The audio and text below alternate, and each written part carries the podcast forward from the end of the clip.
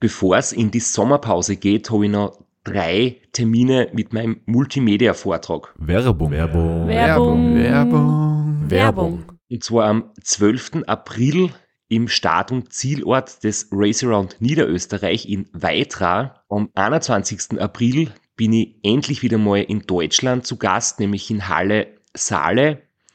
Und nach fünf Jahren Pause bin ich am 25.05. wieder in Kärnten. Und zwar in der Artbox in St. Gertraud bei Franschach. Es gibt ein paar Highlights vom Race Across America, Einblicke in meinen 24-Stunden-Rekord und natürlich ganz viel Anekdoten, teilweise auch sehr lustige, aus meinen beiden Teilnahmen beim Transcontinental Race. Wir haben sicher auch Zeit zum Plaudern, zum ein bisschen Fachsimpeln und gemeinsam einen schönen Abend zu genießen. Ihr findet alle Infos, alle Termine auf meiner Website auf www.christophstrasser.at. Dort gibt's auch die Links und die Möglichkeit, Tickets zu kaufen. Bis bald. Werbung. Werbung. Werbung. Werbung. Werbung Ende.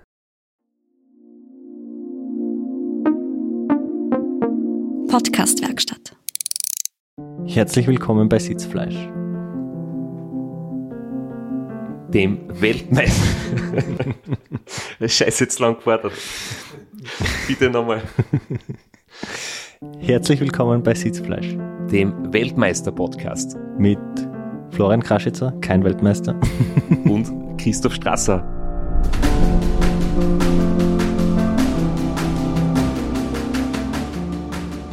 Kein amtierender Weltmeister und Philipp Keider, gerade amtierender Weltmeister, aber weitaus langsamer, wie der äh, Christoph schon gewesen ist. das Tiefstapeln muss gar nicht sein, aber wir sind halt wieder zu dritt und wir besprechen heute den 24 Stunden Weltmeistertitel von Philipp Keider. Und was ich auch noch sagen wollte, möglicherweise gibt es diesen Podcast heute zum letzten Mal. Ja, mehr werden wir dann, wenn der Podcast rauskommt, morgen wissen, ob ich das überlebe.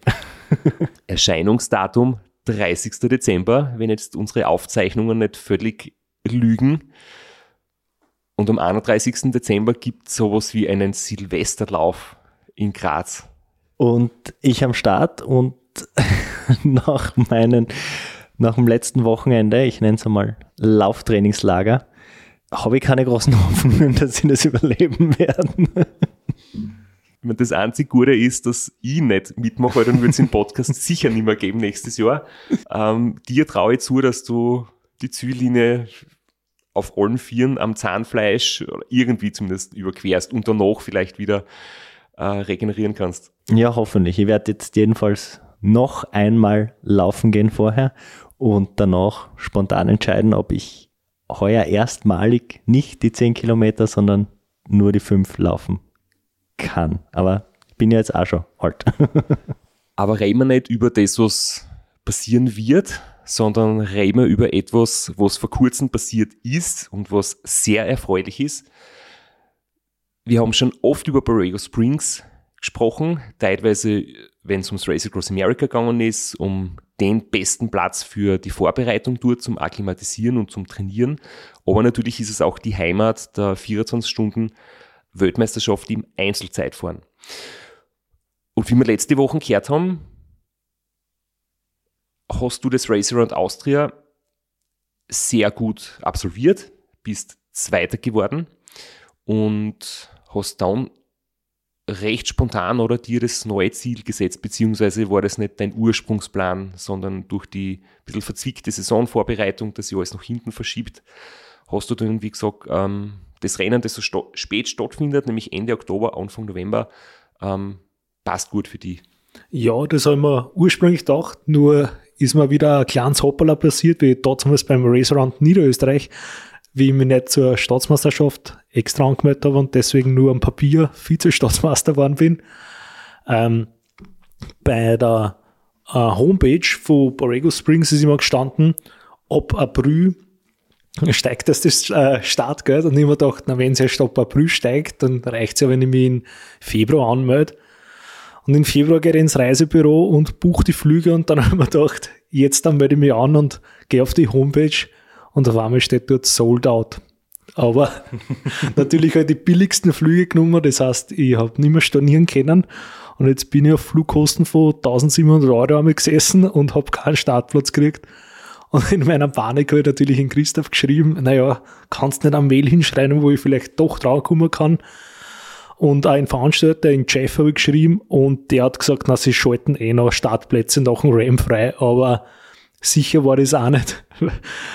Jedenfalls habe ich mich auf die Wartelisten setzen lassen können und habe bis nach dem Ram warten können, ob ich überhaupt starten darf oder ob ich nur zum Urlaub fahren umfliege. ich habe schon wieder vergessen, genau, das war die Episode, wo ich immer kurz gedacht habe, hey Philipp, was ist eigentlich äh, dein Plan genau? Du kannst dir nicht einen Flug buchen, ohne einen Startplatz zu haben. Und ich kann mich noch erinnern, sie haben immer gepostet auf Facebook und so weiter, es ist schon bald ausverkauft und irgendwann haben sie gepostet, es ist ausverkauft, alle Startplätze sind vergeben. Und irgendwie zwei Wochen später hast du mir geschrieben, du, ich wollte mich gerade anmelden, es gibt nichts mehr. Ja, na, mein Plan ist einmal keinen Plan zu haben, das setze ich wirklich eisern durch. Und so wie beim Around Niederösterreich nicht die Newsletter gelesen habe, habe ich auch den 24-Stunden-Seiten oder RAM-Seiten bis vor kurzem nicht gefolgt auf Facebook. Aber mittlerweile, glaube ich, bin ich schon Top-Fan. ja, es ist äh, ganz cool, dass jetzt äh, wieder wir über was sprechen können, wo ihr beide schon teilgenommen habt. Wir haben, glaube ich, noch keine eigene Episode über deine Rennen in Borrega Springs gemacht, sondern es war immer nur so Nebenthema, RAM, RAM-Vorbereitung. Aber da haben wir jetzt was, worüber ihr beide ein bisschen reden können. Meine Teilnahmen waren vor der Podcast-Zeit und da haben wir dann quasi die alten Geschichten nicht mehr aufgewärmt, sondern nur die große alte Geschichte vom Race Across America, aber nicht von Borrego Springs. Und ja, ich finde es auch super, ähm, dass wir da heute über was reden können, wo wir eigentlich alle drei ein bisschen Erfahrung haben, weil Flo, du hast zumindest dort schon auf meinem Radl ein paar Runden gedreht. Ähm, du schimpfst so immer über meinen bratenweichen Sattel und meinen kurzen Vorbau, aber du bist zumindest dort schon Radl gefahren.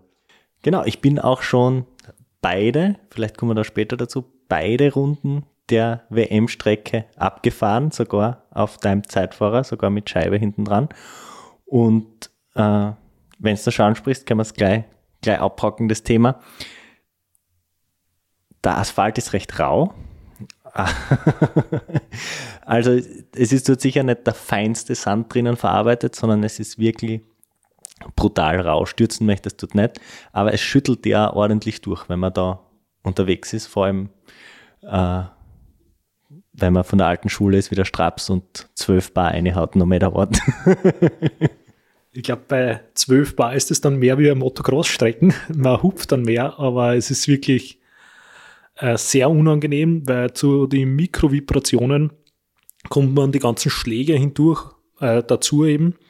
Und das ist über die 24 Stunden schon unangenehm. Und was noch hinzukommt, dass ab 40, 50 km/h werden die eigenen Laufradl oder das eigene Abrollgeräusch durch die hohen Felgen und die Scheiben so laut, dass man die trotz Zeit vor Helm richtig, richtig laut hört. Und wenn dann noch die dicken amerikanischen Autos vorbeifahren, nachher hat man über 24 Stunden so eine Lärmkulisse. Also das hat mich wirklich wahnsinnig gemacht schon. Aber ich kann mich erinnern, Flo, dir das extrem taugt, oder du bist mit der Scheiben immer deswegen gefahren, weil es einen coolen Klang hat. ja. Das ist, glaube ich, fast das Beste. du hast immer gesagt, du lässt die Scheibe wummern. Genau, das habe ich dort gemacht.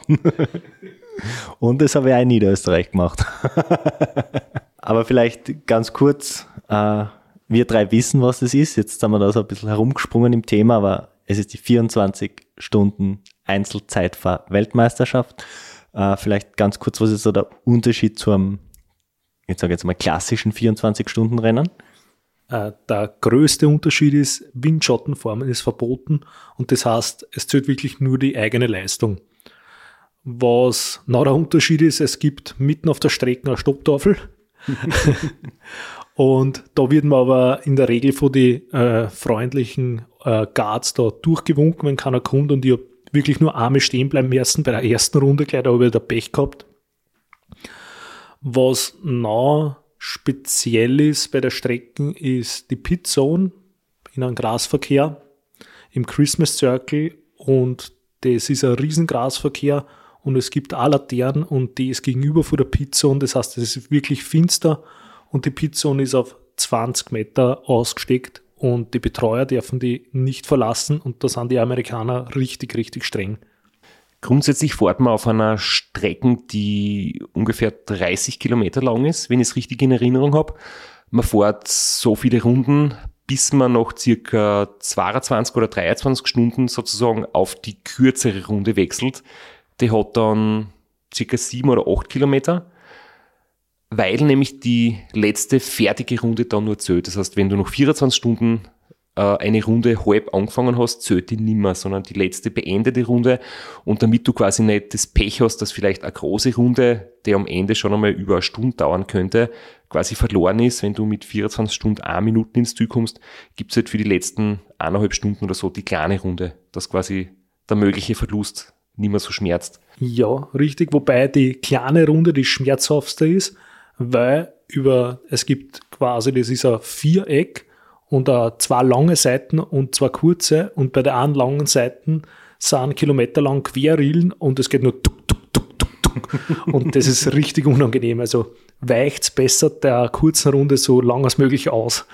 Vielleicht dazu, bevor wir jetzt zu deinem Rennen speziell kommen, äh, eine der liebsten Geschichten von mir fast vom Straps ist, äh, du hast das einmal in Borrego Springs, wie du selber gefahren bist, auf die Spitze getrieben und hast dir die, hast dir sehr viele der kleinen Runden noch gespart, oder? Und bist, äh, wie dein Sieg festgestanden ist, äh, hast dich beim Christmas Circle in die Wiese gesetzt und bist nicht entgegen des Rats und entgegen des Flehens deines Trainers, dem Max, der da mit war, die 900 Kilometer attackiert, die möglich gewesen wären an diesem Tag. ich weiß noch ganz genau, wie ich mich da gefühlt habe und ich habe es im Nachhinein auch nicht bereut, obwohl mich einige Leute gefragt haben, was ist bitte los gewesen, weil ich habe circa nach 23 Stunden 25 aufgehört zum Fahren. Und ich mir gedacht, ich möchte einmal in meinem Leben das verdammte Gefühl haben, dass ich den Schluss genießen kann. Ich habe 23,5 Stunden alles geben, was ich habe und ich, ich will mir jetzt am Schluss einfach nicht mehr gewöhnen. Ich möchte gerne die letzte halbe Stunde in der Wiesen sitzen, was trinken, die anderen zuschauen, klatschen, wenn wir ins Ziel kommen und eine halbe Stunde lang das Rennen genießen. Und wenn ich gewonnen habe, das war zu dem Zeitpunkt halt schon sicher, dann haben wir gedacht, na, da war ich wie ein kleines bockiges Kind. Jedes Mal, wenn wir beim Ram unterwegs waren, bin ich am Schluss, habe ich das Gefühl gehabt, ich habe so viel eingekaut die letzten Tage und nicht einmal am Ende habe ich ein bisschen an Spaß beim Radlfahren. Da bin ich nur angetrieben und ich dachte, na jetzt das gönne ich mir eine halbe Stunde in der Wiesen sitzen. Bin ich am Christmas Circle gesessen, habe mich gefreut und habe 886 Kilometer gehabt. 900 wären sicher drin gewesen, aber das war mir in dem Moment einfach komplett egal, weil das war das, wo ich eigentlich 24 Stunden auf der Bahn fahren wollte in dem Jahr. Dann habe ich das aber absagen müssen, weil ich krank war oder eigentlich verkühlt war. Und dann war für mich Borrego Springs auch so innerhalb von drei Wochen quasi ähm, die Website durchforstet, einen Startplatz hat es damals noch gegeben, da war der Andrang nicht so groß und schnell einen Flug gebucht und dann war das eigentlich ziemlich spontan. Und dann war ich echt sehr erleichtert, dass ich da 886 Kilometer Oberbogen habe. Vor allem hast du die Reihenfolge äh, beachtet. Zuerst anmelden, dann Flug buchen. Richtig, es war zwar nur äh, vielleicht ein Tag dazwischen, aber das, die Reihenfolge haben wir schon zu Herzen genommen. Ja. Ähm, damals war es bei mir jetzt so, da war der Max, ähm, dein Trainer auch und mein Trainer mit als Ein-Person-Crew. Und die haben das erst vor Ort richtig gesehen. Die Betreuerzone wirklich streng, wirklich knapp. Und du darfst nicht irgendwo an der Strecke betreuen. Es ist wirklich äh, überhaupt nicht erlaubt, dass du eine Flaschenübergabe machst außerhalb der Zone. Du darfst da nichts wegschmeißen. Du darfst da keinen Defekt reparieren lassen. Du musst quasi selber dein Bannenzeig mithaben, weil außerhalb der Pizza darf dir niemand helfen. Das heißt, wenn du am anderen Ende einen Botschen hast, musst du das selber richten. Und ja, wir haben uns das halt wirklich in kürzester Zeit vor Ort irgendwie spontan überlegt, wie muss man da jetzt tun? Und dann war halt unsere Lösung so, dass ich quasi pro Runde so 45, 50, 55 Minuten in dem Bereich A-Flaschen Ensure und A-Trinkflaschen mit Elektrolytgetränk kriege. Und das heißt, der Max hat da jedes Mal von der ersten Möglichkeit in der Pit-Zone bis zum letzten Millimeter quasi ist er durchgesprintet. Ich habe das in Schuhe genommen, auf Ex austrunken, weggeschmissen, das Leere und dann noch schnell die Trinkflaschen ins Radl geschoben und das ist immer gerade so ausgegangen. Äh, es war ein Wahnsinnsaufwand für ihn. Ja, das glaube ich. Bei dir war es ja noch erlaubt, dass man die eigenen Trinkflaschen wegschmeißt, oder? Oder war das bei dir auch schon verboten?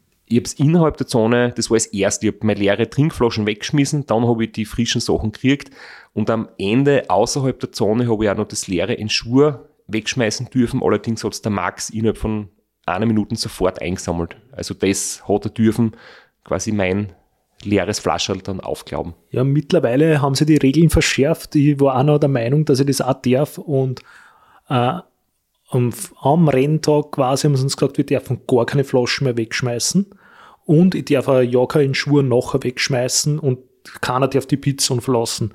Das heißt, dann haben wir einen richtigen Stress gekriegt, leere Flasche übergeben, einen Schuh nehmen, Echsen, neue volle Flasche nehmen und aus aus der Pizza und es ist sie mit zwei Betreuer gerade noch ausgegangen. Das heißt, ich weiß nicht, ob das mit einem Betreuer jetzt noch möglich wäre. Wenn er Max Kinselbauer hast, vielleicht. der ist wirklich. Der ist richtig flink. Der Flo hat es vielleicht auch drauf, aber ich sage mal, also jetzt ernsthaft Betreuer, die das vielleicht äh, noch nicht gemacht haben, ähm, für die ist es ganz, ganz schwierig. Da braucht man wirklich, da sieht man dann auch wirklich, wie wichtig jemand ist, der da alles drauf hat. Ja, die, bei uns war es auch so, dass wir eigentlich dann äh, ziemlich für Aufsehen gesorgt haben in der Pizza weil für die anderen es so professionell gewirkt haben. Also wir sind die einzigen gewesen, die da nicht stehen geblieben sind, sondern durchgerollt sind, zwar in Schritttempo, aber trotzdem. Und wir haben uns das einmal mitgestoppt, wir haben circa sieben Sekunden pro Runde verloren, wenn wir schnell waren, wenn wir langsam waren, elf Sekunden ungefähr. Apropos gute Betreuer, ähm, der Kogi, mein Teamchef vom RAM, hat zum Beispiel beim 24 Stunden Bahnrekord auch quasi geübt und trainiert und ist immer mitgesprintet mit der Flaschen und er hat sich dann beim letzten Training eine Zerrung geholt. Und das darf halt auch nicht passieren, weil wenn du einen Betreuer hast und der verletzt sich, auch wenn er, wenn der Flo jetzt dann bald ein begnadeter Läufer sein wird. ja, wahrscheinlich. äh, sowas kann da immer passieren. Das heißt, äh, ins, zu so einem Rennen mit einem Betreuer hinfahren ist schon ein gewisses Risiko. Ja, das schon. Äh, einer von den Betreuern, der mit waren, der ist jetzt Knieoperieren gewesen, aber nicht wegen einem Rennen, sondern das war eh schon geplant. aber er hat extra seinen OP-Termin verschoben für mich, dass er noch mitfliegen kann. Jetzt haben wir, glaube ich, ein sehr gutes Bild gezeichnet von dem Rennen dort, von der Stimmung dort. Du hast gesagt, am Christmas Circle steht eine Laterne. Vielleicht jetzt noch das Fun Fact. Borrega Springs ist eine Dark Sky Community. Also da ist wirklich, also es ist mitten in der Wüste, da gibt es rundherum wirklich nichts. Und dann schalten die in der Nacht auch noch ihre Straßenlichter aus, beziehungsweise gar nie an. Es ist wunderschön, dort Sterne zu beobachten ist aber nur mittelmäßig zum Radfahren. Also es ist wirklich stockfinster. Ja, so ist es. Dafür sieht man, die Sterne schön bei uns war, ich habe es nicht so schön gesehen, weil immer wieder Wolken durchgezogen sind und mit Zeitverhalten den Kopf hochzuheben, ohne dass man sich die, das ins Knack haut, den Spitz, das ist auch nicht so einfach, bin ich dann draufgekommen während dem Rennen, weil ich habe extra den äh, Merksatz von dir bedacht, Christoph, wie du gesagt hast, in der Nacht ist so wunderschön, schau dir die Sterne an. Also ich hätte es probiert, aber ich habe es leider nicht zusammengebracht so gut. Wir sind einmal am Abend vor dem Ram dort gesessen beim Abendessen und dann ist plötzlich das Licht ausgefallen, oder? Da war ein völliger Stromausfall im ganzen Ort. Also da sind wir im Hotel, ist alles finster gewesen.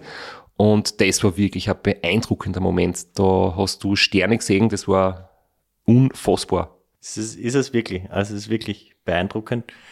Äh, aber benötigt dann auch die richtige Ausrüstung. Also da muss man schon nicht wie bei manchen 24-Stunden-Rennen, wo man so mit ein bisschen einer Funsel sie durchschummeln kann, sondern da braucht man einen ordentlichen Scheinwerfer. Ja, richtig. Das ist wirklich zu empfehlen, weil ja, es gibt nirgends Licht. Wie du sagst, bei uns bei den 24-Stunden-Rennen sind manchmal äh, Notfalllichter vom Roten Kreuz aufgeschüttet oder man fährt durch Ortschaften, wo es eine Laterne gibt, aber dort gibt es wirklich gar nichts und äh, an einem Licht sollte man da nicht sparen.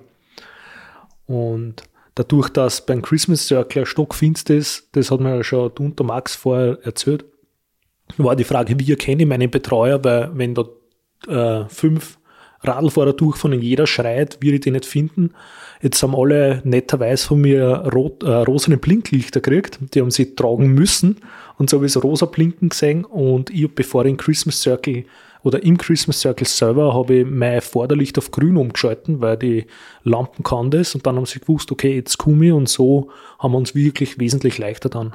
Jetzt stehen in Straps seine 886 Kilometer.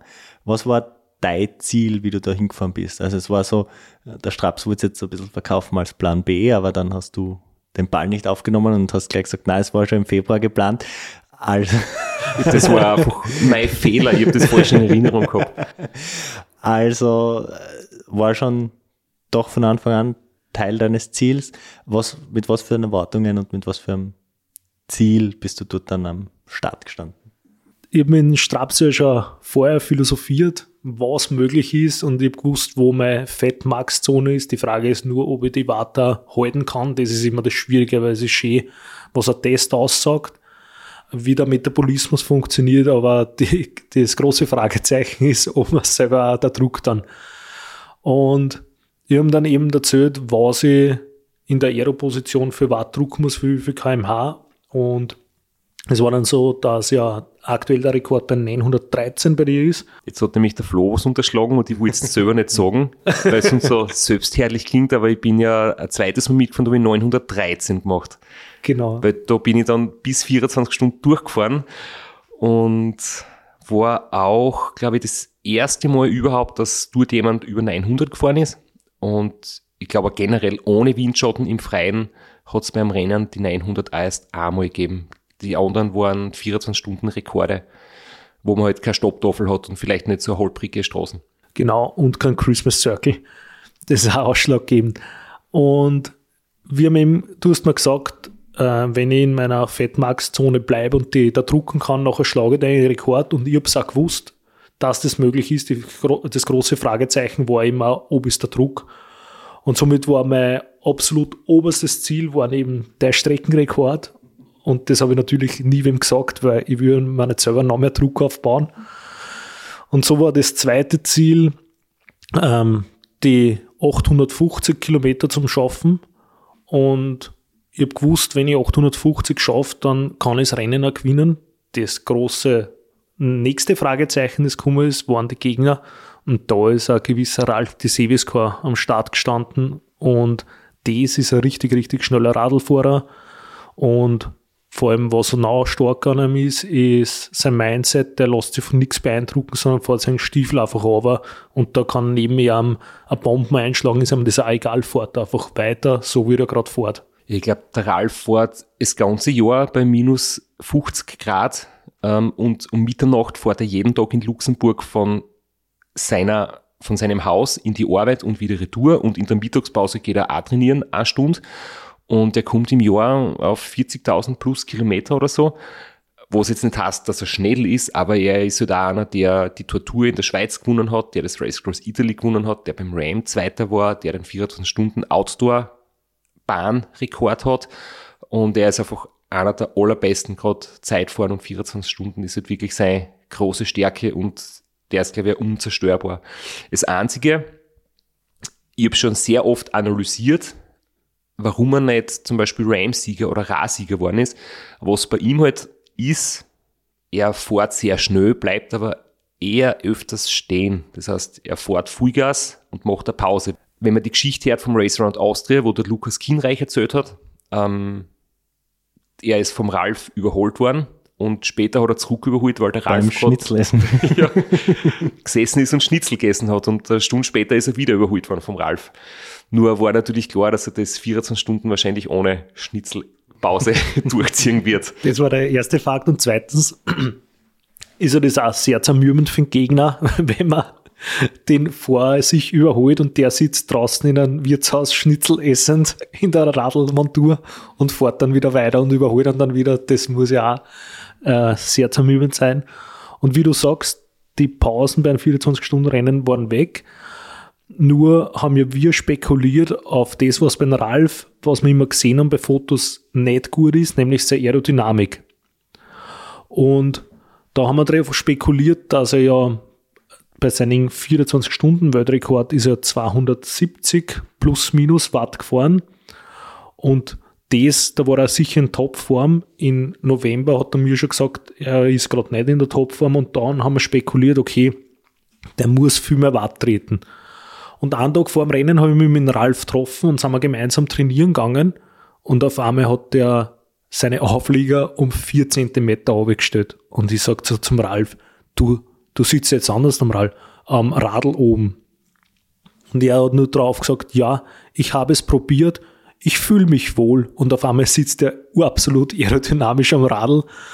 Ja, und dann habe ich natürlich nicht mehr so gut geschlafen. Die Psychospielchen in Borrego Springs ist auch vorm Ram immer wieder spannend, weil inzwischen sehr viele dort Vorbereitung machen und man fährt sie dann immer wieder über den Weg auf den wenigen Straßen, die es dort gibt. Und dann schaut man schon immer sehr genau auf Setup, auf wie definiert sind die Unterschenkel, wie eng ist das Trikot, wie, wie sehr spannt es um den Bauch herum. Und da lässt man sich natürlich ungern in die Karten schauen. Mein Trick funktioniert, glaube ich, heutzutage nicht mehr. Ich habe immer beim Start äh, Trikot angehabt, eine Nummer größer, damit es halt ausschaut, als wäre ich dünner. Ähm, heutzutage muss das Trikot immer hauteng sein, das heißt, da funktioniert das Schmäh nicht mehr. Aber ich denke, der, der Ralf ist vielleicht auch ein sehr, sehr guter Psycho-Trickser, oder? Denke ich mir, weil vielleicht ist das mit dem Schnitzelessen auch nur Psychospielchen, vielleicht ist das gar nicht wirklich, vielleicht posiert er nur mit dem Schnitzel, um die Gegner zu zermürben. Und vielleicht hat er seine Aero-Position auch nur für die Show verändert oder er hat es vielleicht schon früher verändert gehabt und hat nicht drüber geredet. Na, aus Erfahrung kann ich sagen, der, der Ralf spielt das nicht. Ich kann mich erinnern, mein erstes Zusammentreffen mit ihm war beim Glocknerman und da gibt es in den äh, Hotel Nova Park da äh, das Abendessen, was man da dazu bucht und er ist beim Abendessen gesessen und hat am Vorabend ein Bier getrunken. Und ich habe gedacht, bitte, das gibt's doch nicht. Und nach dem Rennen, also im Glocknermann, ist er erster war und ich zweiter und sage, hey, du Wahnsinniger, trinkst noch Bier. Und er sagt nur trocken drauf, das war eh nur ein Radler. also der ist schon so locker. Werbung. Werbung. Werbung. Werbung. Werbung. Flo, bist du auch schon so aufgeregt, wenn du an den April denkst? Jedenfalls, äh, wenn du das gleiche meinst wie ich, dann bin ich schon sehr voller freudiger Erwartung. Voriges Jahr haben wir erstmals einen Live-Podcast gehabt und weil das einfach so ein super schöner Abend war, werden wir das wiederholen. Und zwar dieses Mal im Zuge des Neusiedlersee Radmarathons in Mörbisch. Ja, und zwar werden wir uns am Freitag, dem 19.04. im Strandhaus Mörbisch die Ehre geben und mit einem unglaublichen Überraschungsgast äh, einen Live-Podcast aufnehmen. Also allein schon wegen dem Gast bin ich so nervös. Ich hoffe, dass du nicht dich ins Publikum setzt äh, und zuhören wirst, aber ich muss sagen, der, der Gast ist wirklich grandios und ich würde sagen, wir hören einfach einmal, was er zu dem Ganzen sagt. Hallo, Johnny Holand hier. Heute stehe ich natürlich wieder am Start beim Neusiedlersee Radmarathon. Immer ein Highlight des Jahres. Nebenbei bin ich auch live beim Podcast beim Neusiedler Radmarathon. Es wird mich natürlich riesig freuen, wenn ihr live dabei seid und dass wir vielleicht kurz über ein paar Höhepunkte aus meiner Karriere reden können.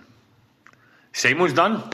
Wer die legendäre Stimme noch nicht erkannt hat, das war Johnny Hogerland, legendärer Fahrradprofi und Pensionsbetreiber in Kärnten. Ja, und noch unter anderem dreimaliger Teilnahme oder Finish bei der Tour de France, jetzt auch im, in der Radmarathon-Szene sehr erfolgreich und sehr umtriebig. Und ja, wir freuen uns sehr, dass wir mit ihm äh, den Abend gestalten können.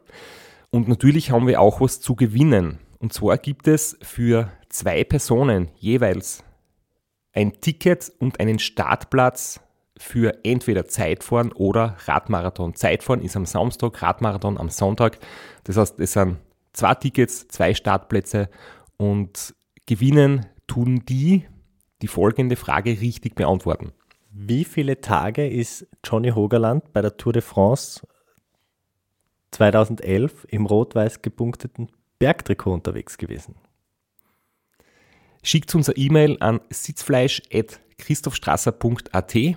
Wir freuen uns auf eure Teilnahme, wir freuen uns auf äh, den Live-Podcast im Strandhaus und vor allem auf unsere Teilnahme, weil wir beide haben auch eine Startnummer und werden Samstag beim Zeitfahren dabei sein. Ja, und werden uns wieder mal mit den Besten der Szene messen. Du wahrscheinlich ein bisschen kompetitiver als ich, aber ich freue mich immer wieder, wenn ich mir aufs Zeitfahrrad setzen kann. Heuer bin ich ohne Scheibe am Start, weil du meine Scheibe ja verkauft hast. Vielleicht können wir nur in der Leihgeschäft einfällen. Werbung. Werbung. Werbung. Werbung. Werbung Ende. Aber jetzt wieder zurück zum Rennen. Das so wie ich auch gewusst, deine große Stärke ist wirklich, dass du sehr, sehr gut am Radl sitzt. Also du trittest natürlich viel Watt, aber nicht so viel als der Ralf, bist aber trotzdem schneller, weil du einfach, ähm, du bist schmäler bei den Schultern, du bist, du bist etwas leichter und das Gesamtpaket an Aerodynamik, da holst du aus deiner möglichen Leistung mehr Speed, außer der Ralf ist wirklich so eine, eine Maschine, aber halt auch sehr brat im Vergleich zu dir. Das ist richtig, der hat sicher mehr Fläche und ich habe definitiv den schönsten Aerohelm auch und man weiß, dass Style genauso schnell machen kann. Jetzt hast du die perfekte Überleitung gemacht zu einem Video, das du gepostet hast in deiner Story und das wir uns jetzt auch anhören. Da geht es nämlich genau ums Thema, warum dein Helm so schön ausschaut. Und das funktioniert sehr gut. Am Kopf habe ich auch einen Helm von Bock. Warum orange, denken Sie die meisten. Die rufen wir vielleicht auch schon die Style-Polizei an.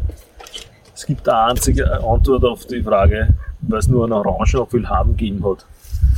Ähm, Bock darf man gerne einen weißen schenken, dann ich einen weißen natürlich auch auf, habe kein Problem damit. Passt vor allem für meine Aero-Position richtig gut, fügt sich schön ein, weil äh, es nutzt nichts, ein schnell, äh, schneller Helm, wenn er nicht zur Position passt.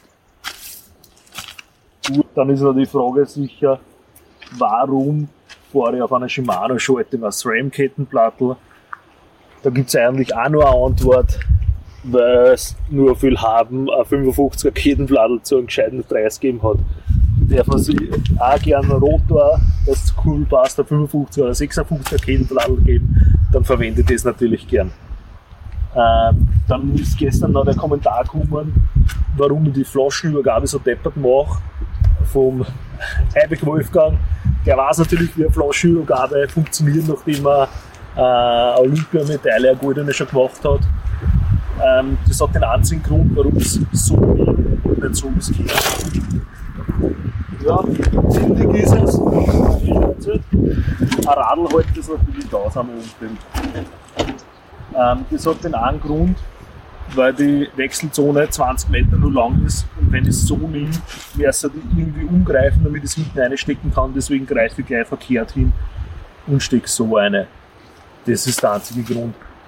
Ähm, ja, sonst gibt es eigentlich eh nichts mehr zum Sagen, außer das eine, die Style-Polizei ist mir wurscht, aber wenn ich schnell genug bin, dann wischt es mir sowieso nicht. Tut beim Zuschauen immer weh, wenn so ein Radl, so ein schönes Radl, umfliegt. Aber selber bin ich da inzwischen auch schmerzbefreit. Das ist immer nur das erste Mal tut weh. Aber sobald die ersten Schrammen da sind, dann sieht man es ein bisschen lockerer. Ja, Aber es war so lustig, du stehst dort vorm, vor der Unterkunft oder so, auf der Terrasse, glaube ich, war das, und äh, das Radl lehnt hinter dir, dass man halt alles schön im Blick hat. Ähm, hat ein bisschen so professionell ausgeschaut, bis auf den orangen Helm, der hat nicht professionell ausgeschaut. Wie war denn das Radl ausgerichtet? Hat man die Kurbel mit Kettenblatt gesehen oder in die andere Richtung? so wie es gehört, man hat alles gesehen. Auf sowas schaue ich nicht, keine Ahnung. Aber es war wirklich so lustig, weil du redest da ganz ruhig und erklärst da alle Details und dann macht's einen Gläscher und das S-Werks Zeitvorradl schmeißt zu und das ist, ich kann sagen, ein echt gutes Radl und das ist auch nicht gerade günstig. Und du hast das völlig stoisch so, ja, mein Gott, fliegt halt das Radl um, aufgestellt und hast weitergeredet. Ja, besser es fliegt um, allein als ich sitze oben. Und wenn es liegt, dann ist es ja eh schon passiert. Ja, und der orange Helm ist wirklich sehr schnell und der scheint gut zu gehen auf Willhaben, weil die Anna Kofler fährt den auch, oder hast du gar ihren aufgekauft? Äh, die Anna hat auch einen Pockhelm, aber ich glaube, den gibt es nur in Orange. Und meinen gibt es auch auf Willhaben nur in Orange, weil er sonst jeder kalt. Der von der Anna ist das Lord Helmchen-Modell mit den breiten Enden Richtung Schultern und deiner ist ein bisschen schmäler. Also es sind jetzt, ich würde jetzt nicht sagen, dass überhaupt irgendein Zeitverhöhen auf dem Planeten gut ausschaut, aber diese Modelle sind definitiv nicht in den Top 3 der Ästhetik äh, zu finden. Das nicht, aber im Nachhinein bin ich äh, von meinem Betreuer gelobt worden, äh, dass ich den Helm habe, weil sie mich dadurch viel besser erkannt. Weil keiner hat sonst so einen Helm oder keiner ist auf Willhaben vielleicht angewiesen, das kann auch sein. Aber du hast dann doch äh, ziemlich optimiert. Du bist auch mit Zeitvereinteiler gefahren und äh, ohne Taschen. Und wir haben es schon zur Genüge besprochen, die kurze Wechselzone. Das heißt, du hast kein Reservegel oder einen Riegel oder irgendwas dabei gehabt, sondern wenn eine Übergabe nicht geklappt hat, dann warst du eine Stunde am Trockenen unterwegs. Na, das nicht. Wir haben uns die komplette Ernährungsstrategie ähm, neu überlegt und sind mit einem, in der Aeroflasche habe ich ein Konzentrat drin gehabt und da habe ich nur alle sechs Runden die Flaschen tauschen müssen und somit, und da habe ich selbst eine Spüler gehabt und es ist sie ausgegangen und es ist sie selbst ausgegangen, obwohl ich einmal in der Nacht die Flaschen verloren habe. Also es war jetzt nicht so tragisch und wir haben uns das wirklich alles genau überlegt, wie wir was machen und der Martin, der macht das und der Vogt, die machen das sehr genau. Die, sind, die würden sie zum Beispiel zuerst anmelden und nachher Flüge buchen. Die haben äh, Kisten mitgehabt und da haben sie alles für alle Eventualitäten alles mitgehabt und alles doppelt. Das heißt, selbst wenn ich einmal trocken reingekommen war und es war nicht geplant gewesen, hätte es drei Sekunden dauert, weil sie haben alles griffbereit gehabt. Pannenset, wo hast du das mitgehabt? Ja, Pannenset war auch die Überlegung, unter den Sattel das alles einpicken. Im Nachhinein habe ich mir, es gibt ja so 3D angefertigte Boxen und so eine habe ich mir besorgt. Und da habe ich das drin gehabt und deswegen habe ich Aeroflaschen an meinem Modell wechseln müssen, weil das natürlich nur für das eine angepasst war. Das war ein bisschen mühsam. Im Endeffekt hat es sich aber ausgezahlt, obwohl ich durch, man kennt eh die, die Marken äh, der Aeroflasche, die am meisten sabbert. Das heißt, das Radl war komplett verdreckt und, und die Flaschen hat nachher gut drin gehalten, weil das alles pickig war, am Anfang nicht so gut. Ja, und das Radlputzen war dann das Problem ja danach. Jetzt ein Thema, wo ich mich nicht so gut auskenne, zumindest sicher nicht so gut wie du. Du bist ja normal immer auf Tubeless unterwegs, äh, aus voller Überzeugung. Da hast du jetzt andere Reifen verwendet mit Schlauch. Was waren da die Überlegungen und wieso? Gerade auf einem Kurs, wo man irgendwie sagt, äh, du ist vielleicht das Pannenthema noch ein bisschen wichtiger, weil du wirklich mehr passieren kann? Äh, die Überlegung war die, dass ich, wenn ich eine Panne habe, ist immer mein Set, dass ich das Tubeless-Ventil rausnehme und dann den Schlauch reingebe. Nur bei der Scheibe kommt man nicht zu den, den Ring hin, der das Tubeless-Ventil haltet, weil das direkt in der Scheibe ist und man braucht da bogene Spitzangel und somit haben wir gedacht, das tue ich mir gar nicht an, dass ich das nicht in der Hektik rauskriege, sondern ich fahre einmal mit Schlauch und dann rüste ich wieder um auf Tubeless. Vorderradl? Vorderradl, Gleich. genau, war auch mit Schlauch. Ich wollte da nicht zwei verschiedene Systeme fahren, sondern bin alles mit Schlauch immer gefahren. Bist aber bannenfrei geblieben? Ich bin bannenfrei geblieben. Es war nicht so tragisch, wie ich glaubt hätte. Ich habe schon von der Xandi Meixner die wüdesten Geschichten gehört weil die hat viel Pannen gehabt und es waren eigentlich schon relativ wenig, muss man sagen. Ich habe drei oder vier gesehen während die 24 Stunden.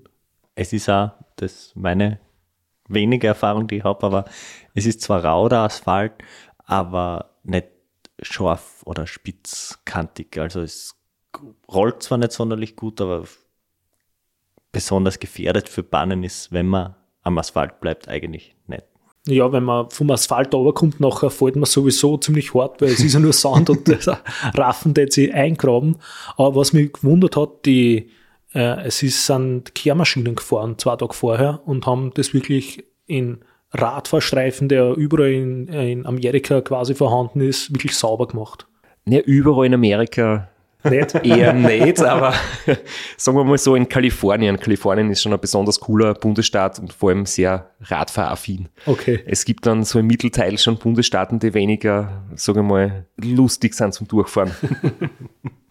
Da fliegen schon einmal Bierdosen aus dem Autofenster Richtung Radfahrer.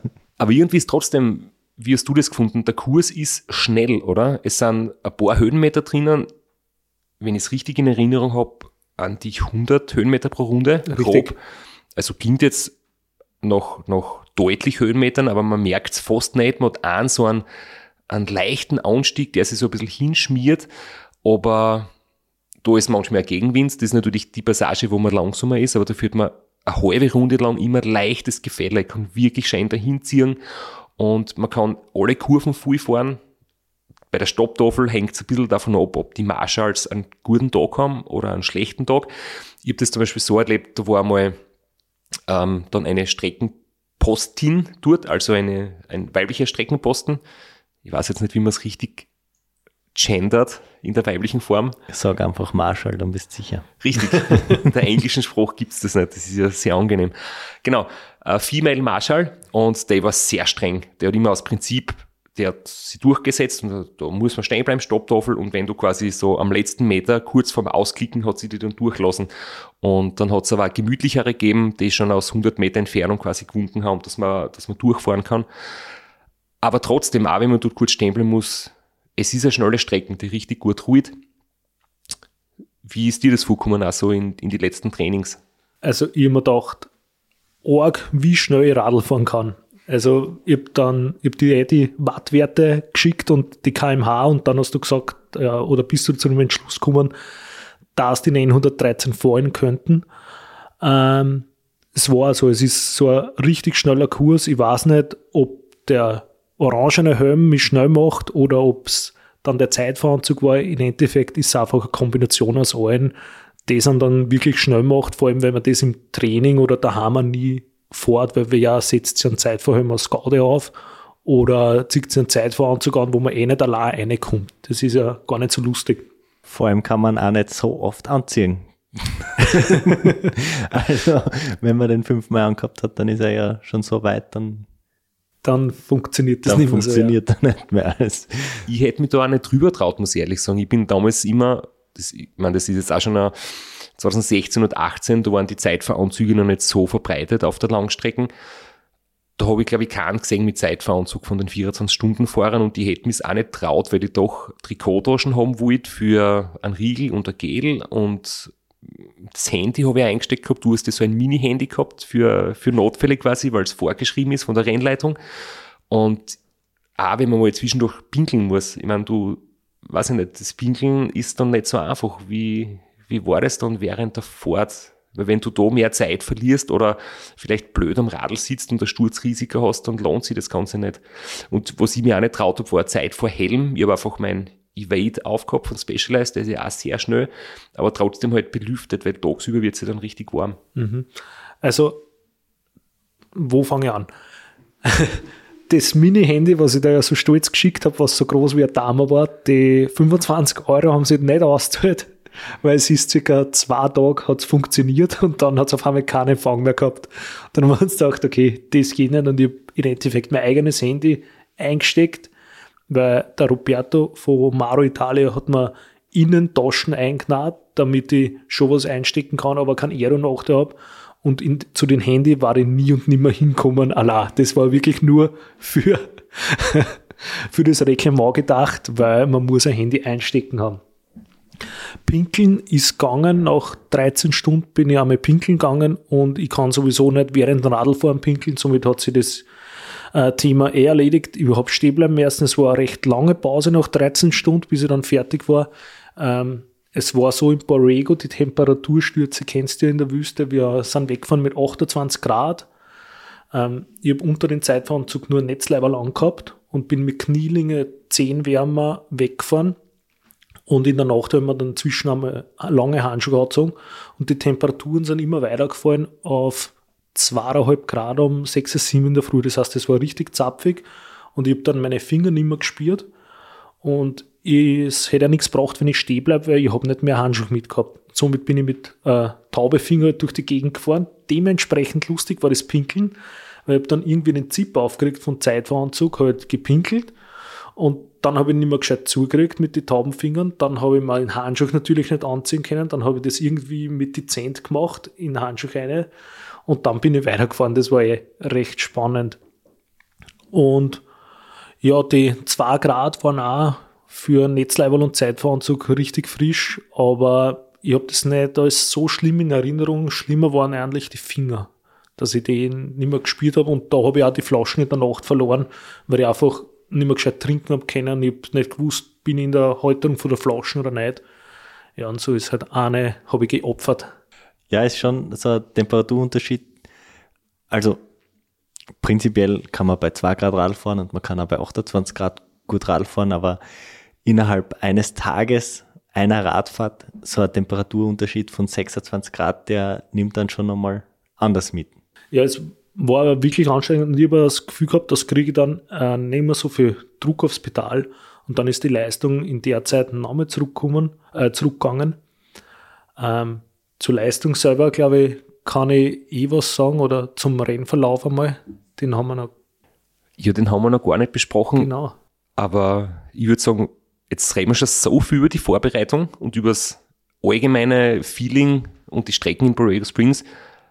Wir haben ja noch von dir einen Einspieler, wo du auch das Thema Flaschenübergabe ein bisschen besprochen hast, weil das habt ihr ja speziell trainiert. Ja, richtig. Da haben wir uns richtig viel überlegt und gescheit ohne Hirn.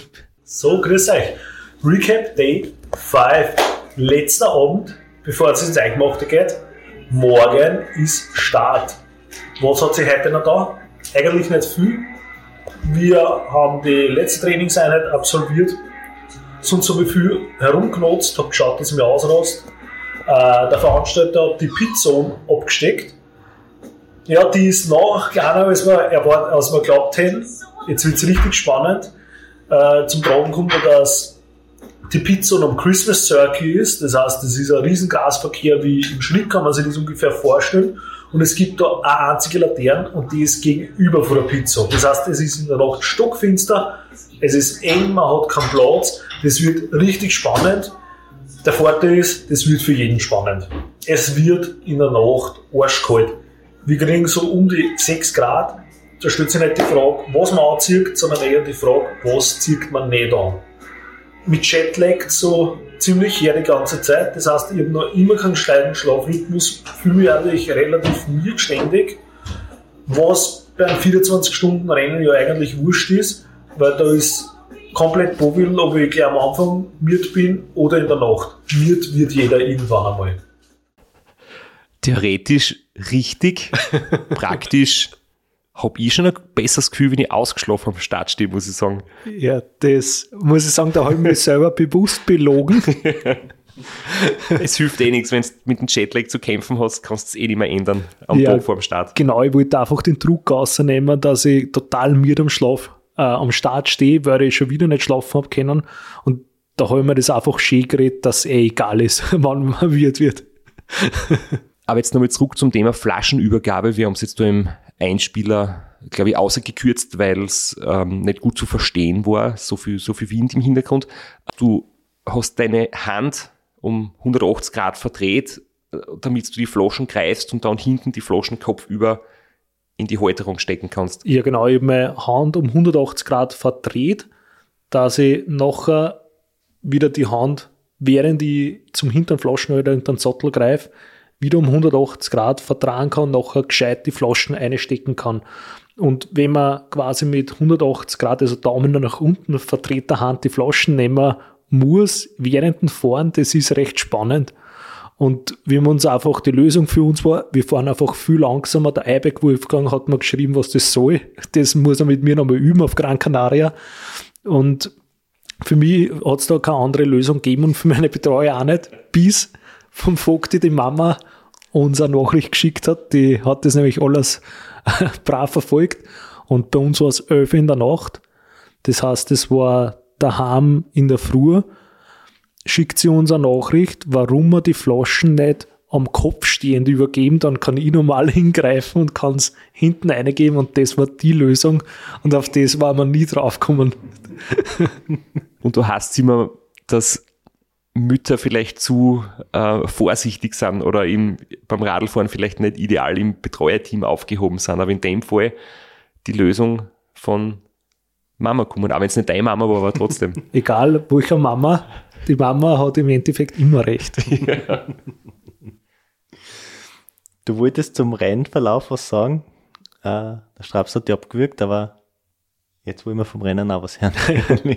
ja, der Rennverlauf hat angefangen vorm Startschuss. Der Start war um 17 Uhr am Abend und wir machen dann immer einen Circle of Power, wo ich immer ein bisschen ein Recap meinen Team sage, wie ich die Vorbereitung empfunden habe. Und das haben wir natürlich auch festgehalten und das würde ich keine vorenthalten. Und gleichzeitig habt ihr noch mitbekommen, dass in der Heimat berichtet worden ist, oder? Im Radio oder im Fernsehen. Genau, der Radio Niederösterreich, das ist das Seitenblicke von Niederösterreich, der hat berichtet. Und das ist schon äh, ziemlich cool, wenn man dann von der Heimat quasi zugespielt kriegt, die Medien werden nicht alle berichtet. Und egal, wo ich ein Medium berichtet, es ist immer besser als gar keins. Radio Niederösterreich oder Antenne Niederösterreich, nicht dass da zu Verwechslungen kommt. Nein, es ist Radio Niederösterreich, der Sender, mit dem jeder Niederösterreich aufgewachsen ist. Und in Borrego Springs an der Westküste der USA beginnt morgen die 24 Stunden Ultrarad-Weltmeisterschaft mit einem Niederösterreicher am Start. Der Wolkersdorfer Philipp Keider hofft bei seiner WM-Premiere auf einen Spitzenplatz. Was ich mir erwarte für das Rennen ist, dass ich gesund durchkomme, dass ich meine Leistung abrufen kann und dass er Spaß macht, auch wenn es eigentlich von die 24 Stunden sicher 20 Stunden richtig, richtig hart sein wird. Beim Race Around Austria ist Keider heuer auf Platz 2 gelandet. Der Startschuss zur WM fällt heute Nacht um 1 Uhr mitteleuropäischer Zeit. So, danke, dass ihr mitgekommen seid. Ihr habt jetzt wohl für mich eine gehackelt. Eine Woche lang. Und jetzt da hacke ich für euch. Race wir Gas. Wir Vollgas. Zeigen wir es denen. Mach's es. Ja, jetzt ist Zeit geworden, dass ich arbeite, weil meine Betreuer, die haben mir wirklich alles abgenommen. Ich glaube, ich habe nicht einmal ein Heferl in die Abwasch gestellt während der Vorbereitungszeit. Ja, du klingst da sehr emotional. Ja, es hat sich ziemlich viel Druck aufgebaut. Ich wollte ein gescheites Ergebnis noch abliefern. Ich habe gemerkt, dass die medial ziemlich viel Aufmerksamkeit in Vorhinein schon da ist. Ich habe gewusst, dass mir viele, viele Leute daheim verfolgen werden. Und ich habe gewusst, dass meine Form gut ist und ich wollte abliefern und ich wollte ähm, meinen Leuten, die immer mit sind und die das in der Freizeit machen, einfach was zurückgeben, dass sie auch wissen, dass ich alles gebe. Und ja, da habe ich gewusst, jetzt liegt es nur mehr an mir. Und wir daheim haben gebannt zugeschaut. Ja, zuschauen, wir Ticker gelesen. Die Rundenzeiten, die Rundenzeiten, Rundenzeiten. gelesen. Das ist ja anders als beim anderen Rennen, wo man wirklich Punkte auf der Karte verfolgen kann. Da kriegt man jede Stunde eine neue Rundenzeit und vor allem am Anfang tut sie sehr wenig, weil sehr, sehr viele Leute in der gleichen Runde innerhalb von wenigen Minuten sind und wenn man jetzt nicht ständig am Ticker hängt dann, und alle halbe Stunde reinschaut, dann sieht man Philipp Keider, Ralf die Seviskurt, gleiche Runde, gleiche Rundenzeit quasi. Und passiert wenig, aber dann entwickelt sich das Rennen dann doch ein bisschen auseinander. Man hat aber trotzdem gesehen, dass zumindest beide sehr schnell sind. Also man hat irgendwie schon ausgelesen, die ersten Stunden sind so, wie man sich denkt. Beide bringen ihre Leistung. Keiner hat jetzt so richtige Startprobleme oder Pannen. Und ihr wart einige Stunden innerhalb von ein paar Minuten. Ja, es Zuerst war, hat der Ralf ein bisschen einen schnelleren Start erwischt, dann hast du einmal zurück überholt und dann irgendwann bin ich, glaube ich, schlafen gegangen. Aber es war quasi, bis dorthin war es hier quasi Kopf an Kopf innerhalb von ein, zwei Minuten. Ja, richtig. Der Ralf ist im Startblock vor mir gestanden, äh, gestartet, eine Minuten nachher. Und er hat nur die Florence, seine Frau, mitgehabt zum Betreuen. Und das hat sich total gut ergeben, weil so wie es beim ähm, Weitradlfahren ist, das ist noch wird sehr, sehr sportlich alles gehalten und somit haben meine Betreuer die Florence unterstützt, haben den Ralf gescheit mitbetreut, dass das schneller geht. Und die Florence hat bei uns ein bisschen mitgeholfen und dem sie gut verstanden. Und zwischen Ralf und mir waren eigentlich Minuten, also Minuten eigentlich nur Sekundenunterschied. Ich habe ihn aber nie gesehen und ich mir gedacht, das gibt's ja nicht, wo ist denn der, den muss ich doch einmal einholen auch. Und was ich auch nicht mitgekriegt habe, ist, dass ich gleich vom Startweg alle anderen überholt habe und ich mir gedacht, warum hole ich ihn keinen mehr ein? Bin ich wirklich so langsam? Aber von die Warte hat's passt, von die Durchgangszeiten hat's auch passt, weil die ersten Stunden war ich auf Streckenrekord unterwegs. Das waren die Wattzahlen, die ich glaubt habe, halten zu können, was rechnerisch möglich ist, aber rechnen kann man viel. Dem war dann doch nicht so. Und was blöd war, dass der Ralf nach siebeneinhalb Stunden ist er bei einem Liegeradfahrer, das sind eigentlich sehr gefährlich auf die Strecken, weil wenn man mit einem 50er fährt und dann vor der Liegeradfahrer fahren mit einem 30er, dann ist er schnell da und das ist in Ralf passiert, der ist hinten aufgefahren, ist gestürzt, hat sich das Schlüsselbein gebrochen und war dann raus aus dem Rennen und dann habe ich bei den Durchfahrten immer gefragt, was mit Ralf ist, und sie haben mir dann gesagt, er ist draußen. Dann war die Frage, wie schaut es danach aus, wer ist vor mir? Und ich habe nur gehört, es ist keiner weit und breit und es war wirklich so, dass der nächste Gegner war da schon 40 Meilen hinter mir und da hat mich dann ein bisschen die Motivation verlassen. Weil ich hätte ja nur mehr fahren müssen und ich gemerkt, die Leistung kann ich nicht halten und ich habe gesehen, dass der Streckenrekord mir gerade durch die Finger rinnt und ich habe nicht mehr drucken können.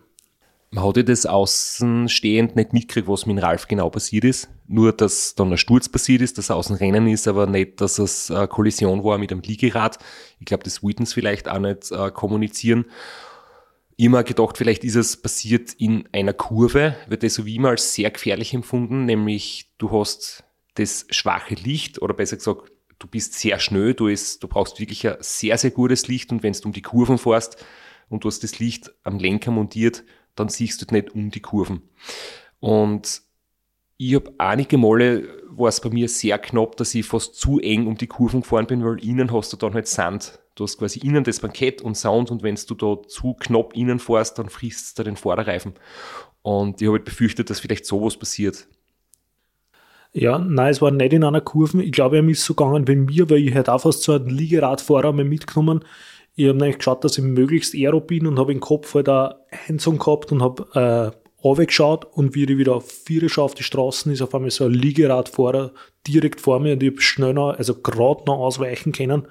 Und den Ralf, der wird es genauso gegangen sein. Die sind so schnell da und wenn du einmal unaufmerksam bist, äh, kann es schnell vorbei sein. Die werden dort immer in einer eigenen Wertung gewertet, aber sind natürlich parallel mit allen anderen auf der Strecke und es ist ein Thema, das bei uns eigentlich sehr selten ähm, irgendwo zum Tragen kommt, dass Liegeradfahrer äh, zahlreich unterwegs sind. Dort ist diese Disziplin wesentlich beliebter als bei uns. Das sieht man bei, ja, auch bei, bei normalen Ausfahrten, wenn man in Oceanside oder so trainieren geht, sind dort Liegeradfahrer viel stärker unterwegs als in Österreich. Mhm. Das stimmt schon, wenn man sehr, sehr ungewohnt, weil genau. man einfach nicht weiß, wie man da reagieren soll, weil man das alles noch nie gesehen hat. Ja, am besten weit ausweichen äh, und vielleicht war es auch eine Überlegung, ob die nicht an einem anderen Tag das Rennen austragen, weil das äh, schon sehr gefährlich ist, muss man wohl ehrlicherweise sagen. Der Streckenrekord rinnt da durch die Finger, die Motivation schwindet, deine Hände sind taub.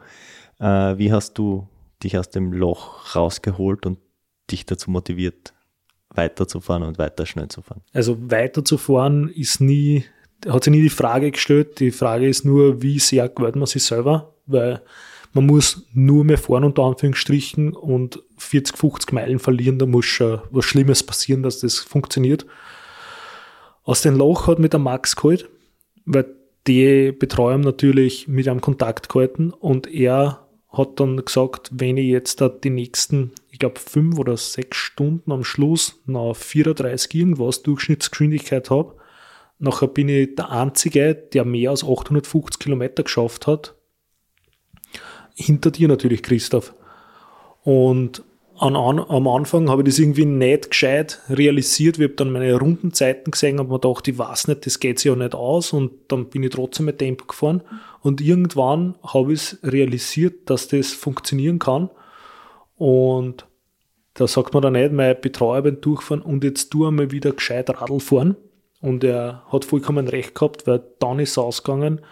Und dann haben wir unseren Trick 17, wie es heiß worden ist, noch ausgepackt, nämlich wir haben gewusst, es wird warm wieder werden und über Netzleiberl an und ich kann es aber nicht ausziehen, weil ich einen Zeitfahranzug anhabe und aus- und anziehen einen Zeitfahranzug geht auch nicht. Und somit haben wir einfach einen Zip aufgerissen, haben das, äh, das Netzleiberl zerschnitten, haben es irgendwie ausgezogen, den Zip wieder zu und so bin ich weitergefahren. Und Das war natürlich das gleiche Messer, wie schon die Scheibenbremsen und das Stiffneck bearbeitet wurde. das ultimative Messer, mit dem man alle Probleme lösen kann. Ich habe jetzt gerade an den Hulk Hogan gedacht, der im Wrestlingring immer vorm, wie sagt man da, vorm Start, bevor es der Kampf losgegangen ist, immer sein Leiberl zerrissen hat. Ganz theatralisch. Ja, das war der Trick 17 und dann habe ich einen Sturz habe ich auch gehabt. Das ist auch eine ganz nette, nette Geschichte. In, ich bin durch die Wechselzone gerollt und wollte meinen Betreuer, während ich Schule nehme und Schule trinkt, gleichzeitig was sagen und da hat mir links und rechts so Verkehrshutel stehen und ich bin langsamer und langsamer geworden und irgendwann habe ich das Gleichgewicht halt verloren und bin in die Hutel reingebogen und nachher bin ich einfach im Stehen umgeflogen. Und ähm, die, die Moderatoren vom, vom Rennen haben immer schon Stimmung gemacht, der kam's, der, äh, Win, äh, der, äh, der Leader und da sind halt immer Leute gestanden, haben viel gejubelt und war immer halt der Auflauf bei, jedem, äh, bei jeder Zieldurchfahrt. Und ich fliege da um in Stehen, dann stehe ich auf, trinke mir Schule und dann klippe ich wieder ein und fahre weiter und auf einmal bricht der volle Jubel aus. Und ich habe mir gedacht, was ist da los? Haben die jetzt geglaubt, dass ich aufhöre zum Radlfahren? Oder dann jetzt meine Deppeneinlage bejubeln? Irgendwie war das halt total suspekt. Und das hat irgendwie die amerikanische Mentalität wunderbar wiedergespiegelt und war, war ziemlich witzig irgendwie dann im Nachhinein gesehen. Ähm, in der Situation habe ich nicht gewusst, was das jetzt soll, natürlich. Nach welcher Zeit ist das passiert? Ja, das war so, es war schon hell, es war Vormittag, mh, werden so 18 Stunden, 20 Stunden gewesen Weil sein. wenn es in der letzten Stunde gewesen wäre, hätte ich mir gedacht, vielleicht haben es von mir her irgendwie gedacht, dass sie die Österreicher gern hinsetzen und am Schluss nicht mehr weiterfahren oder so. Aber nach 18 Stunden wahrscheinlich haben Amerikaner es nicht einmal das vermutet. Nein, nein, dann war es auch so, dass der Lenker verbogen war, dann habe ich nochmal stehen bleiben müssen und äh, irgendwie gerade biegen war dann oder ist bis jetzt schief. Das Zeitvorral hängt an der Wand aktuell. Wie, wie warm ist es dann tagsüber geworden? Es hat wieder 28 Grad gekriegt. Es war, es ist richtig schnell warm geworden, innerhalb von ein paar Stunden. In Zeitverhalten habe ich dann aber trotzdem auflassen, das äh, habe ich gut ausgehalten, aber das Netzlevel hat dran glauben müssen, es war nicht Kollateralschäden. Ich kann mich erinnern, bei mir jetzt dann knapp über 30 Grad gehabt und das war für mich eigentlich das Schlimmste. Ich habe mit die drei, vier oder fünf Grad, was bei mir damals gewesen ist, in der Nacht keine Probleme gehabt. Da war meine Leistung sehr hoch und dann hast du genau sehen können, das war wie die Grafik oder der Kurvenverlauf von der Leistung war wie auf den Kopf gestellt, der Kurvenverlauf von der Temperatur.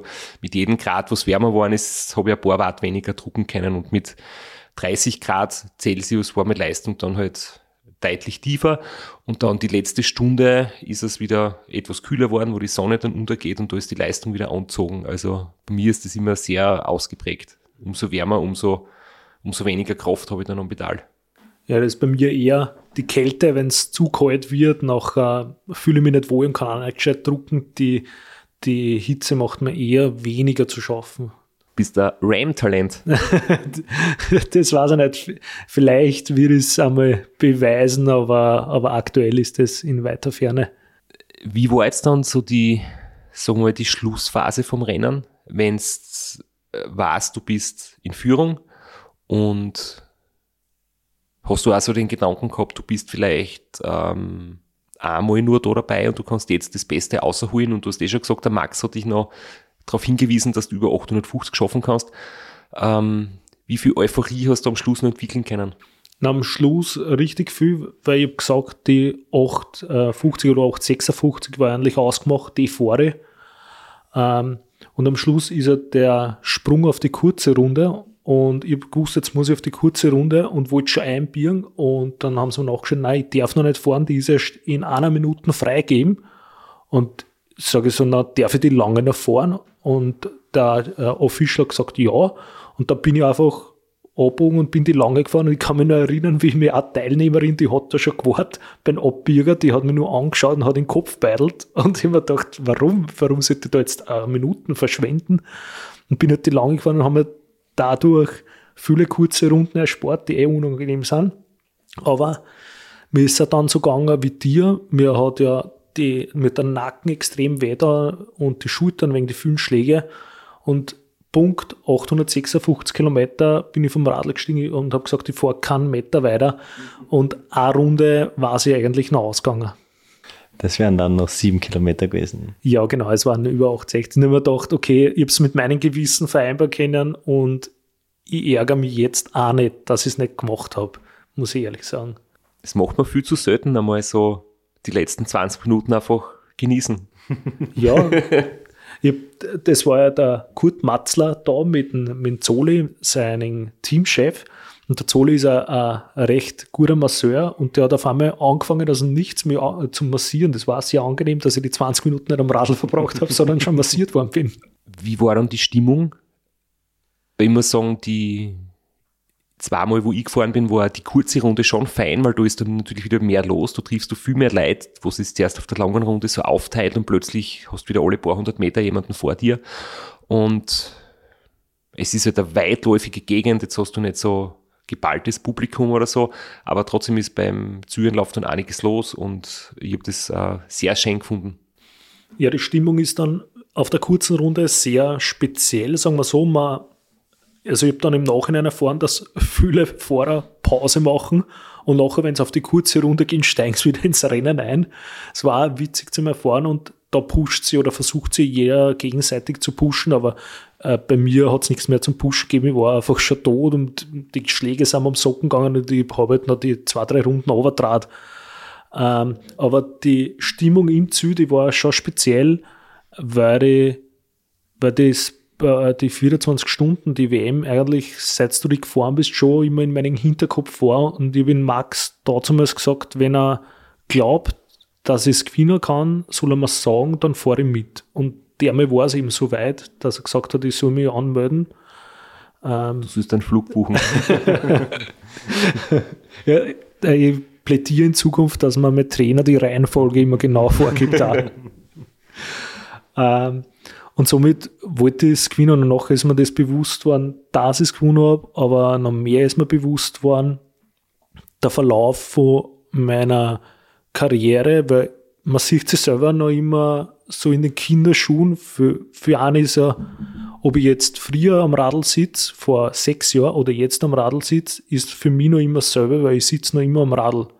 Nur vor sechs Jahren warst oder bist eh noch immer ein Vorbild von mir und das war so weit weg, wo man gedacht habe, wie kann man so weit Radl fahren, wie kann man so schnell Radl fahren. Und dann kommt man über die Ziellinie und auf einmal realisiert man langsam, eigentlich das, das große Vorbild oder was so weit weg war, das ist auf einmal gar nicht mehr weit weg. Ich meine, natürlich ist noch ein Riesenunterschied zwischen uns, das will ich nicht, nicht schmälern. Aber man steht gleich dahinter. Und wenn man das realisiert, dann ist es äh, schon ein spezielles Gefühl und, und ja, weiß nicht, wie ich es beschreiben soll. Irgendwie surreal für mich, weil es immer noch genauso Radlfahren ist wie vor sechs Jahren eigentlich. Vom Vorbild zu demjenigen, der dir mit, seinen, mit seinem großen Namen noch einen Startplatz besorgt oder es zumindest versucht. Äh, und das war dann auch noch Thema im, im Zielinterview. Da bist du auch wieder drauf angesprochen worden. Nur, dass das niemand falsch versteht, ich habe nicht für dich einen Startplatz organisiert, das hast du ganz allein gemacht. Ich habe zu dir gesagt, das äh, will ich nicht und das ist, glaube ich, auch nicht ganz richtig so den anderen gegenüber. Und du hast dich dann ganz mal auf die Warteliste gesetzt. Uh, you might be surprised to know that about a week ago, this guy uh, messaged me and said, uh, "This guy Kiter is someone that you should be looking at." You might have heard the one who messaged me. His name is Strasser, Christoph Yes. Strasser. He's a friend of mine. yes. Your friend? Did you you race with him? Did you train with him? Or Uh, he lives about 200 uh, k away, Uh-huh. but uh, once, two times a uh, year, I drive to him. 530 miles. I don't know that anybody but Strasser has done more than that. Yes, but Strasser has done much more than Yeah, yeah, he did 554, I think it was. Yeah. You look good out there. Were you feeling good the whole time? that. no, it was so. Die klassischen Fragen. Ja. Und auch das Lieblingswort der Amerikaner, awesome and awful. Yeah und good job. ähm, es ist immer ganz lustig, ich lese natürlich immer die Beiträge, die das RAM Media Team und das sind ja dann auch verantwortlich jetzt gewesen für die 24 Stunden WAM in Borrego Springs, äh, was da veröffentlicht wird. Und da haben sie halt ein paar Favoriten quasi genannt. Da haben sie geschrieben, natürlich vom Ralf de Seviskur und äh, von noch ein paar Amerikaner, die ich jetzt nicht so stark eingeschätzt habe. Und dann habe ich dem Vic geschrieben, also dem Journalisten, dem Redakteur, ähm, ob er nicht den Philipp Keider auf der Liste hat, gell? weil wir haben geschrieben, der ist jetzt halt Zweiter geworden beim Race Around Austria und hat schon diese und diese Erfolge. Und dann hat er geschrieben, ah, danke für den Tipp. Und er schafft es jetzt nicht mehr, dass er einen Artikel über dich schreibt, aber wenn er dann nach dem Rennen irgendwie was über dich schreibt, weiß er zumindest. und ich bin dort schon sehr beliebt als Tippgeber. Ich habe schon öfters irgendwie einen Hinweis geben auf gute Fahrer und Fahrerinnen, weil sie halt einfach in Europa nicht so genau am Schirm haben, was da abläuft. Und gerade aus Österreich kommen immer ganz viele gute Leute und das ist dort meistens nicht so bekannt. Und dann wäre ich oft gefragt, du, Christoph, wie schätzt du den oder die ein und, und wer kennt da gut sein und bitte, bitte um deine Einschätzung oder so. Ja, das ist mir aufgefallen, weil initial habe ich mich eh sehr geärgert, dass ich in, die, in den zweiten Startblock noch gekommen ist. Ich mir gedacht, schauen die nicht, wer in Österreich schnell ist. Und dann hat mir der Kommentar von der Xandi Meixner auf Facebook taugt, wie es geschrieben hat, endlich haben wir die Amerikaner Angst vor dir, wenn sie die auf der Startlisten sehen. Ein anderes Thema, was mir ein bisschen geärgert hat, vor allem aus deiner Sichtweise, wenn ich mich in die eine versetze, ähm, hat es dann ein Facebook-Posting gegeben vom Rennradmagazin mit der Meldung, Philipp Keider, 856 Kilometer, wird Weltmeister im 24 Stunden Einzelzeit fahren. Und Kommentare sind dann gekommen wie, naja, der Straße ist ja viel weiter gefahren, der ist über 1000 Kilometer gefahren.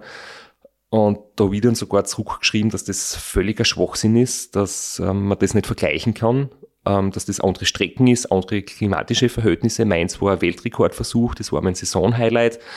Und ähm, ich kann jetzt auch nicht jedes Ergebnis bei irgendeinem Marathonlauf immer auf den Weltrekord beziehen. Das, das ist einfach ganz was anderes. Ähm, ich wollte nur jetzt von dir wissen, ist das für dich irgendwie ein Stress, wenn solche Meldungen kommen? Also dadurch, dass ich ja medial gar keine Erfahrung habe oder beziehungsweise noch nie so Aufmerksamkeit gehabt habe, wie, wie jetzt durch den äh, Weltmeistertitel, muss ich sagen, ja, und ich habe auch nicht gewusst, wie soll ich darauf reagieren. Weil, wenn ich jetzt, ich habe das auch gelesen und ich mich geärgert und mir gedacht, irgendwie, du vergleichst Äpfel mit Bieren, recherchiere mal gescheit. Ähm, ich wollte aber nicht darauf antworten, weil ich mir gedacht habe, ähm, ich muss, mir ist es zu mühsam, das alles zu erklären und mir zu erklären. Wenn sich wer dafür interessiert, nachher liest er nach und versteht das auch und das überlasse ich anderen. Und außerdem wollte mich ich da auch nicht profilieren, wenn es um meine Person geht und irgendwer versucht, das mit was anderem zu vergleichen, dass ich mich dann quasi wieder auf eine Stufe stellen will und sagen, na, so ist es nicht, ich bin so super und das ist mir auch nicht wert, ehrlich gesagt. Dann ist es halt einmal so die Meinung und haben wir gedacht, ich will noch öfters irgendwelche Ergebnisse vielleicht liefern und dann wieder auch wieder von mir lesen oder hören und dann kann er sich selbst nochmal ein leichtes Bild zeichnen. Ich habe da ans Skispringen oder ans Skifliegen zum Beispiel gedacht, wenn jetzt jemand am Kulm in, der, in Österreich auf der Skis- Skiflugschanze ähm, gewinnt, wird er wahrscheinlich knapp über 200 Meter fliegen oder springen. Und wenn ich dann sage, Stefan Kraft, Weltrekord über 250 Meter, ähm, hat das im Prinzip auch überhaupt keine Relevanz. Ja, genau, das andere Chancen, äh, Skisprungchancen, andere Strecken und man kann auch schwer Jahr zu Jahr vergleichen, weil man weiß, in Borrego hat es einmal gegeben beim Rennen sehr viel Wind, wo der Shane Trottner, glaube ich, ist Zweiter da waren. Und da ist ja gerade, hat der Gegenwind gehabt bei den langen Schmierer, den du schon erwähnt hast. Und ich kann mich erinnern, im Training habe ich auch viel Wind gehabt. Und da bin ich den mit 19 km/h aufgefahren und im Rennen habe ich wenig Wind gehabt, bin mit 30 knapp aufgefahren und da hätte ich auch lang nicht die Kilometer geschafft. Du hast das schon angesprochen, du wirst noch weitere Ergebnisse liefern. Das klingt jetzt nicht so, als würdest du jetzt zurücktreten und deine Karriere beenden. Äh, was sind deine Pläne, Ziele fürs nächste Jahr? Ich darf die Flo-Frage noch ein bisschen ergänzen, weil es ist heuer so gewesen, dass, dass jemand, der ein sehr, sehr gutes Ergebnis geliefert hat, danach nämlich wirklich zurückgetreten ist. Und an dieser Stelle möchte man Sebastian Michetschläger noch alles Gute wünschen. Für die Karriere danach. Für die Karriere danach, weil der hat nach dem Race Around Austria Sieg ein bisschen überraschend gesagt, ähm, er hängt jetzt sein Rad an den Nagel und widmet sich seiner Familie. Er war bei uns einmal zu Gast und hat von seinem Ram-Vierer-Team Erfolg unter anderem mal erzählt. Und wir hoffen, dass du jetzt nach dem Erfolg nicht aufhörst. Nein, ich muss sagen, der, das Karriereende von, von Sebastian Michelschläger ist für mich genauso überraschend gekommen und ich mir gedacht, ja, voll schade, aber absolut verdient, dass er seine Karriere so beendet, weil er da dazu gesagt, äh, es ist egal, welche Ergebnis es waren war beim Race Around Austria, er hätte die Karriere beendet und somit umso schöner und umso besser für ihn, dass er das wirklich gewonnen hat und er ist natürlich zu vergunnen, weil er klar der Bessere war und er ist ein irrsinnig sportlicher Mensch, ähm, im Sinne von Sportsgeist natürlich auch. Ähm, für mich ist es erst vorbei, wenn es mir keinen Spaß mehr macht und aktuell bin ich noch ziemlich on fire und nächstes Jahr tue ich mal beim Race Around Niederösterreich nicht co-kommentieren, sondern sofern man nichts in die Quere kommt wieder, ein Bahnscheiberl im oberen Bereich, das hätte ich noch offen, wir ich selber an den Start stehen, weil mein Startgeld habe ich ja bereits eingezahlt gehabt und mein Startplatz ist gnädigerweise verschoben worden nur. Und Flugtickets hast du auch schon eins noch weiter. ja, und falls die Staatsmeisterschaft wir, würde ich mich noch extra anmelden. Das habe ich auch schon gern. Ja, dann plane ich einen Weltrekordversuch, der ist allerdings noch in der Planung und somit sage ich da mal nichts drüber. Das wird dann eh noch medial kommuniziert, falls es so weit kommt. Schauen wir mal, das kann ich aktuell noch nicht sagen. Und dann habe ich noch ein ganz ein nettes Rennen am Schirm, nämlich das Race Around Poland. Und das ist heuer ganz was Besonderes, weil es gibt heuer das erste Mal Ultracycling Weltmeisterschaft und die ist beim Race Around Poland. Das heißt 3600 Kilometer mit knapp 30.000 Höhenmeter sind da zu bewältigen. Klingt sehr spannend. Da werden wir dich beobachten, wünschen dir gutes, schmerzfreies, gesundes Training zu deinen Saison-Highlights hin und wünschen unseren Hörerinnen und Hörern ein gutes neues Jahr. Wir veröffentlichen am 30.12. Und ich wünsche mir selber einen schmerzfreien Silvesterlauf und wünsche mir jetzt selber, weil ich muss jetzt wirklich los, äh, eine feuchtfröhliche Weihnachtsfeier. Was sollen wir dir noch wünschen? Du hast alle Wünsche bereits deponiert. Ja, und äh, wir hören uns im nächsten Jahr, würde ich sagen. Danke, Philipp, für deinen Besuch. Alles Gute, Flo, viel Spaß und bis bald. Und nicht vergessen, Weltmeisterkaffee bestellen. Der Beste. Hält dich wach.